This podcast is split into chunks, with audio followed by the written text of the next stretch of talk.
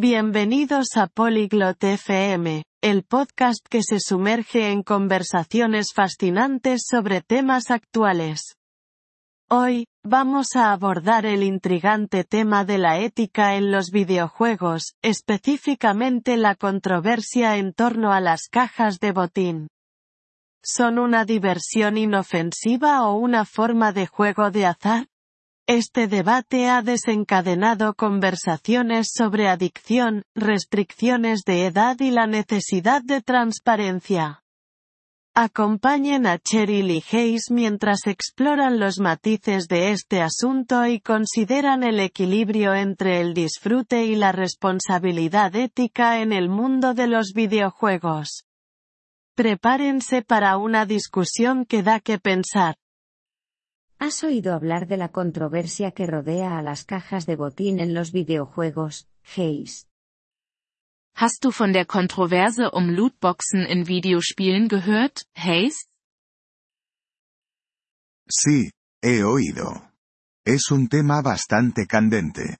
Algunas personas argumentan que son una forma de juego de azar. ¿Cuál es tu opinión? Ja, das habe ich. Es ist ein ziemlich heikles Thema.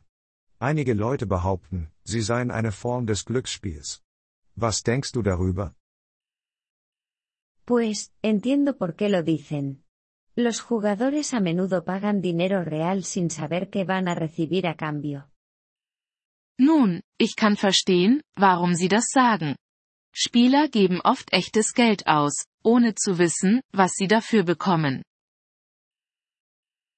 Cierto. La aleatoriedad es similar al juego de azar. Pero, ¿es siempre dañino o puede ser simplemente un elemento divertido del juego? Stimmt, die Zufälligkeit ähnelt dem Glücksspiel. Aber ist es immer schädlich oder kann es einfach ein lustiges Element des Spielens sein?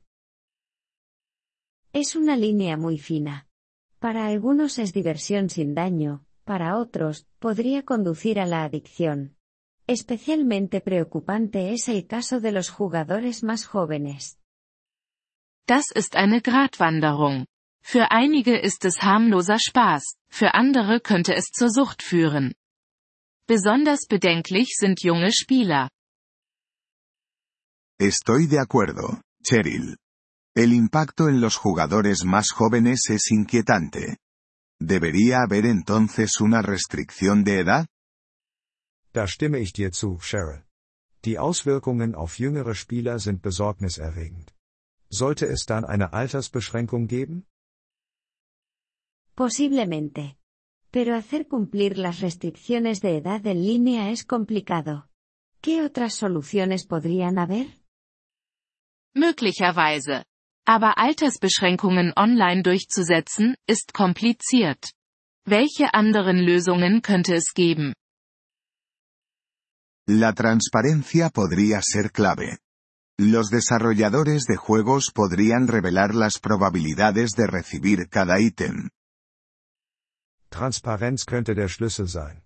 Spieleentwickler könnten die Gewinnchancen für jedes Item offenlegen.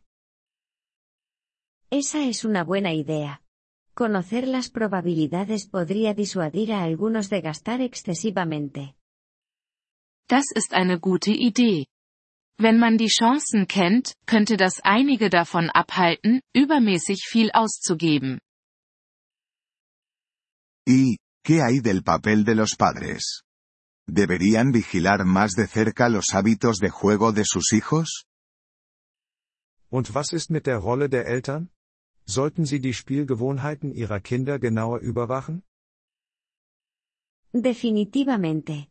Los padres deberían estar al tanto de los juegos que sus hijos juegan y los riesgos potenciales involucrados.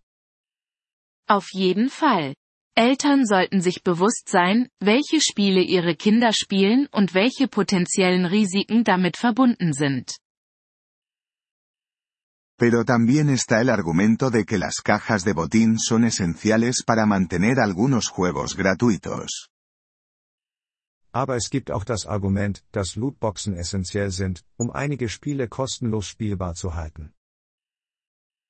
Es verdad. Muchos juegos dependen de las microtransacciones para sus ingresos. Sin ellas, el panorama de los videojuegos podría cambiar drásticamente. Das stimmt.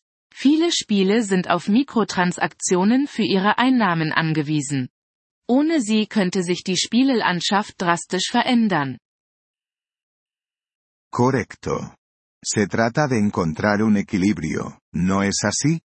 No podemos simplemente ignorar el aspecto financiero. Genau. Es geht darum, ein Gleichgewicht zu finden, nicht wahr? Wir können den finanziellen Aspekt nicht einfach beiseite schieben. Claro. Además, debería haber una manera de que los jugadores ganen estas recompensas a través de sus habilidades y esfuerzo en el juego. Sicherlich.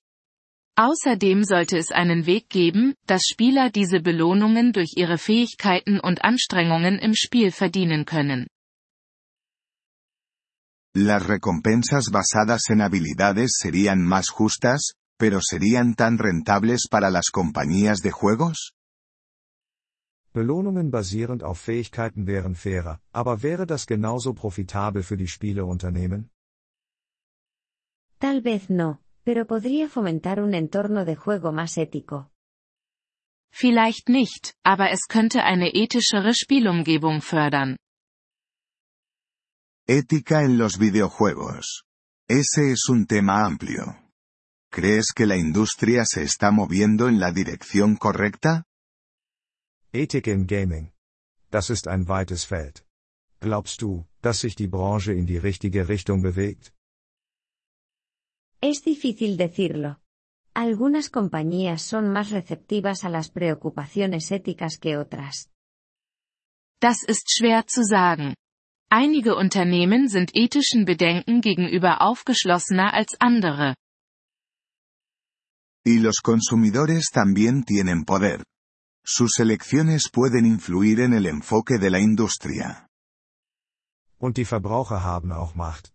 Ihre Entscheidungen können den Ansatz der Branche beeinflussen. Absolutamente. Los jugadores que boicotean ciertos juegos podrían provocar cambios. Absolut. Spieler, die bestimmte Spiele boykottieren, könnten zu Veränderungen führen. Entonces, es un esfuerzo colectivo. Desarrolladores, jugadores y reguladores todos tienen un papel que desempeñar. Also ist es eine gemeinsame Anstrengung.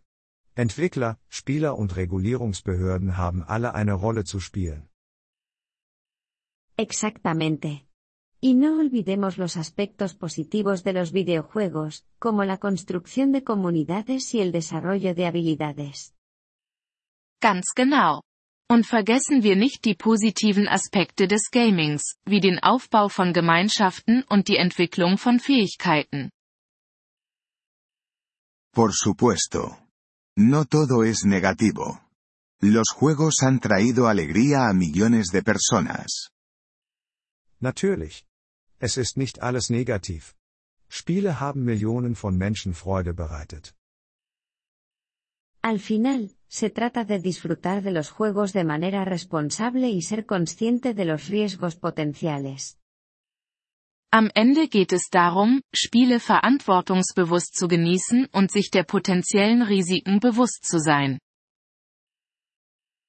No podría estar más de acuerdo, Cheryl. Esperemos que el futuro de los videojuegos sea tan disfrutable como ético. Da stimme ich dir voll und ganz zu, Cheryl. Hoffen wir, dass die Zukunft des Gamings sowohl genießbar als auch ethisch ist. Wir freuen uns über Ihr Interesse an unserer Folge. Um auf den Audiodownload zuzugreifen, besuchen Sie bitte polyglot.fm und erwägen Sie eine Mitgliedschaft für nur 3 Dollar pro Monat. Ihre großzügige Unterstützung wird uns bei der Erstellung unserer Inhalte sehr helfen.